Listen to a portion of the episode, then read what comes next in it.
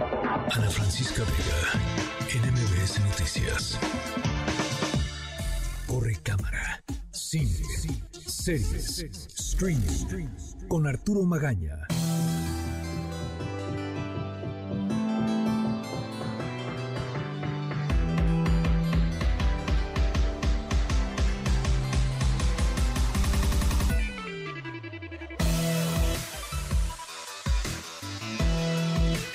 Arturo Magaña.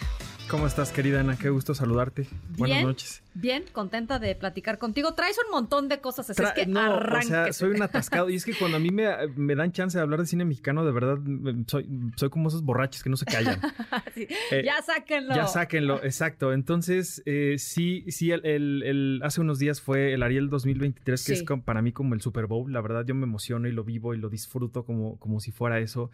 Y, más en este año particular que, se nos había dicho que a lo mejor no iba a haber ceremonia por la gran crisis económica que tiene tanto el cine mexicano como la Academia Mexicana de Artes y Ciencias Cinematográficas. Y, fue muy lindo saber que al final de cuentas el cine mexicano se unió, cerró filas y, mm, y pues logró que se Sí. hiciera una vez más este, Sí, este total. gran premio a la, a la industria y de hecho las palabras de Leticia Huijara, presidenta de, de- de la MAC, fueron, fueron muy lindas. Si te parece, pues escuchemos lo que, lo que ella dijo. Quiero agradecer amorosa y alegremente a toda la comunidad cinematográfica que nos abrazó, que cerró filas en momentos de crisis para nuestra academia. El arte cinematográfico es un arte colectivo y como tal se debe a las comunidades que lo gestan y lo enriquecen. El cine es cultura e identidad. Es un espacio en el que cabemos todas y todos con nuestras diferencias. Que viva el cine que nace en todos y cada uno de los rincones de nuestro país. Que viva el cine mexicano. Y así lo dijo. Ay, sí, que, que, no, se te pone la piel Sí, sí, porque- sí, sí. Sí, y eso, eso se, se siente eh, cuando la misma comunidad habla de las películas que se hacen aquí. Fue por eso que el mismo Guillermo del Toro en su momento dijo, yo les costeo la ceremonia, pero no la dejen de hacer, Sí. ¿no? Al final fue el gobierno de, de Jalisco quien dijo, pues nosotros les ayudamos, ¿no? No han dicho a cambio de qué. Espero que nada malo. Bueno, no, ya. Dejemos la grilla. Dejemos la grilla al lado, Al lado. pero bueno, hay que es importante bueno, de- qué destacarlo, bueno, pues sí, ¿no? qué bueno. Y están tan contentos que el año que entra, ya se confirmó el año que entra, otra vez el Ariel va a ser en, en Guadalajara. Pues yo creo que quieren eso, ¿no? Tal vez. O sea, es una manera de poner al Estado, ya, ya tienen, ¿no? La FIL, que es la feria más grande de, Sí, sí. de libros de, de México, de América Latina. De hecho, Sí, bueno, pues. Este, tener también la entrega del Ariel, pues es, es buenísimo, ¿no? Sí, y decirle al Estado con la E mayúscula, si tú no quieres apoyarlos, nosotros sí, Claro, ¿no? Y eso pues claro. es grilla, a final de Está bien, está bien. Mira, Está bien. mientras la grilla eh, ayude a buenas causas, pues que ellos hagan. Pues sí, que ellos hagan es bolas, ¿no? es mi, ¿no? Claro, y al final el cine va a llegar a otros lugares, no Así es. siempre aquí en el centro del país, que ya, ya estuvo bueno. O sea, Qué bueno que se descentralice también, claro. Claro, sí, sí, eso, es, eso es muy importante, Padrísimo, ¿no? me encanta. Sí, sí, después de este trago amargo fue, fue lindo que la ceremonia se llevó a cabo y como siempre pues dio mucho de qué hablar, especialmente eh, sobre la forma en la que se repartieron las estatuillas. Si bien no hubo una gran ganadora del año, fue Bardo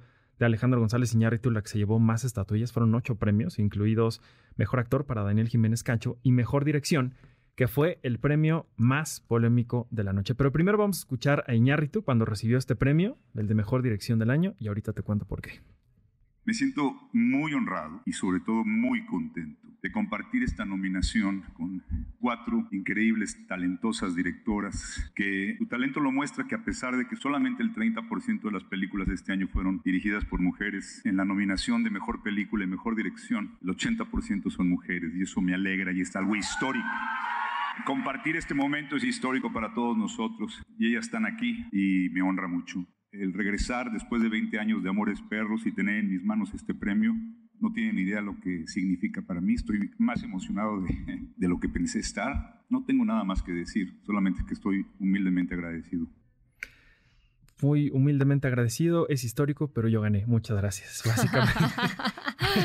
Fue Bueno. un poco lo que pasó. Y es que por primera vez en la historia, y como pocas veces se ha visto en premiaciones en el mundo, cuatro cineastas competían por el premio a mejor dirección: Natalia Beristain por Ruido, Alejandra Márquez Abela por El Norte sobre el Vacío, Lucía Puenzo por La Caída, Michelle Garza Cervera por Huesera, además de Iñárritu por, por Bardo. Se creía que este año la Academia le iba a dar a la tercera cineasta en su historia el premio a mejor dirección.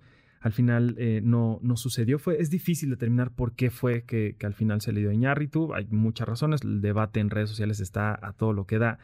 Em, sin embargo, yo creo que eh, cada una de estas directoras sí tenía algo muy interesante, muy potente que decirlo y cualquiera se merecía el premio, ¿no? Entonces... ¿Incluyendo Iñárritu? Incluyendo Iñárritu, ¿no? Sí, te digo, ¿por qué fue que se le dio el premio así? Al final, no lo sé. Yo creo que al final lo que sucedió con el Ariel fue que la gente que votó dijo, vamos a hacer que todo el mundo se vaya tranquilo, todo el mundo o la mayoría de las historias se lleven un premio, ¿no?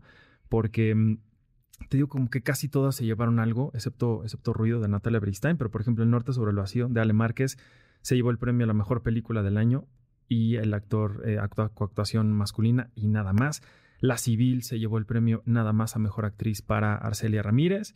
Y Huesera fue la que se llevó cuatro premios, incluidos guion y ópera prima, que es uno de los premios más importantes del año porque es el reconocimiento a los cineastas que van iniciando su carrera y que es un gran, un gran espaldarazo. ¿no? De hecho, Michelle Garza dio uno de los discursos más lindos. Si te parece, pues escuchemos lo que dijo. Gracias a la academia por reconocer a los que vamos llegando, los que vamos dando nuestros primeros pasos. Somos muchos, que bueno, es nuestra primera película. Este, este premio va, va para todas aquellas que, personas que se han sentido rotas, monstruosas, innombrables, que a veces este mundo quiere esconderlas. Merecen los ojos, los oídos y muchas gracias. Pues ahí lo tienen. Y antes de que me echen a mí la música para, para que ya nos tengamos que ir, voy a cambiar de tema. ¿Qué pasó? Antes de que me echen la historia sonora de, para que ya. No, no, no. Si ya al final, órale, vámonos. Sí, ya, vámonos. No, pero si quieren saber más el chisme del Ariel, ahí en mis redes sociales subí todo lo que me pareció a mí interesante, por si quieren echarse, echarse un clavado. Pero sí, sí me gustaría cambiar de tema para platicarte de una serie muy interesante, muy oscura, que está por llegar a Netflix, que sin duda alguna va a dar mucho de qué hablar. Se trata de La vida de los jueves, un thriller que nos lleva a los altos de las cascadas, una especie de, de ciudad de élite en donde solamente los millonarios son bienvenidos, donde los pobres son un fetiche nada más, son la servidumbre. Es una utopía que cree estar cercada de todo eso malo y todo eso podrido que, está en la sociedad eh, allá afuera. Sin embargo, dentro de esta perfección artificial, de la pobreza humana y emocional de esta gente millonaria que habita ahí, pues los lleva literalmente a la locura, ¿no?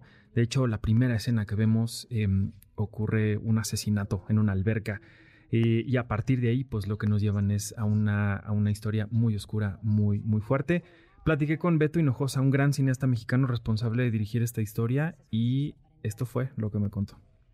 Creo que la serie lo que propone es un thriller donde vas descubriendo el asesinato o la muerte de unos personajes, que es la primera imagen con la que empieza la serie. Entonces sabes de alguna manera que van a terminar ahí porque la, serie va tiempo atrás. Entonces creo que eso de alguna manera pone como una intriga de querer seguir viendo qué, qué es lo que pasó, por qué llegaron a ese día. Y eso es lo que tiene esto. Siempre uno pasa por estos lugares que están llenos de seguridad y que son impenetrables. Y la serie es una invitación a entrar hasta el fondo de ese lugar. Es lo que lleva el texto a un lugar eh, de mucha veracidad y de mucha intriga. Sobre todo de mucha perversión, porque somos perversos todos. De alguna manera queremos seguir más, queremos asomarnos por la puerta, queremos escuchar qué es lo que van a decir y más cuando son este tipo de personajes, pero cuando entras y ves, creo que es muy rico. Las viudas de los Las viudas que estoy viendo es originalmente una novela. Una, novela, argentina, de eh, Claudia Piñeiro, que eh, es, interesante cómo la adaptan a nuestro país y resuena cañón con lo que está pasando en, el país. ¿eh? O sea, sí es, sí es bastante interesante porque además es una historia llena de perversión. Hay, hay mucha malicia, malicia y, creo que sí, te digo, es un gran reflejo de, todo lo podrido de, esta sociedad. Me llama mucho que, hay una, una voz que se convierte como en el hilo conductor de esta historia, que es la narración y la visión de Cassandra Changuerotti, una gran actriz eh, mexicana. También platiqué con ella y esto fue lo que me dijo creo que uno de los retos más grandes fue que tú puedes interpretar personajes súper oscuros, pero la forma en la que está siendo abordado compartes, ¿no? Y en este caso, por lo que hacen estos hombres por sus mujeres. Era muy complejo porque te preguntaba si eso es correcto, si eso es incorrecto, si eso vale la pena, si eso no vale la pena. Y ahí solamente era confiar en los valores de Beto y en la forma en la que él iba a estudiar el comportamiento de estos personajes. Porque sí, es muy duro ver la visión de, la clase social alta sobre sí misma y, sobre, y sobre la realidad de su país. Es como soberbia, alejada, este, cínica, de una falta de desarrollo espiritual enorme. Está cañón. Suena bien. Suena muy oscura. O suena bien. O sea, suena, pues sí, a- a- no sé, o sea, quizás ciertos estereotipos de ciertas, este, Muchos. como clases, ¿no? Como- Sí. Sí, Sí, está sí, bien, sí. vamos a, vamos a verla. Sí, las- ¿Cuándo? Ya, ya pronto. ¿no? Las vidas de los jueves, mañana, mañana Ah, ya. 14 de septiembre la van a poder disfrutar en Netflix. Son poquitos capítulos, entonces estoy seguro que, que les va a gustar mucho. Bueno, pues está, eh, ya la vamos a, la vamos a ver y te, y te comento tus redes sociales, mi querido. Arroba Artur HD, ahí estoy en todos lados. Por ahí, por ahí me pueden ver, escuchar, seguir. HD, Me encanta. Sí, luego les explico por qué ese HD, pero bueno. está bueno, gracias Arturo. Gracias a ti. Ana Francisca Vega, NMBS Noticias.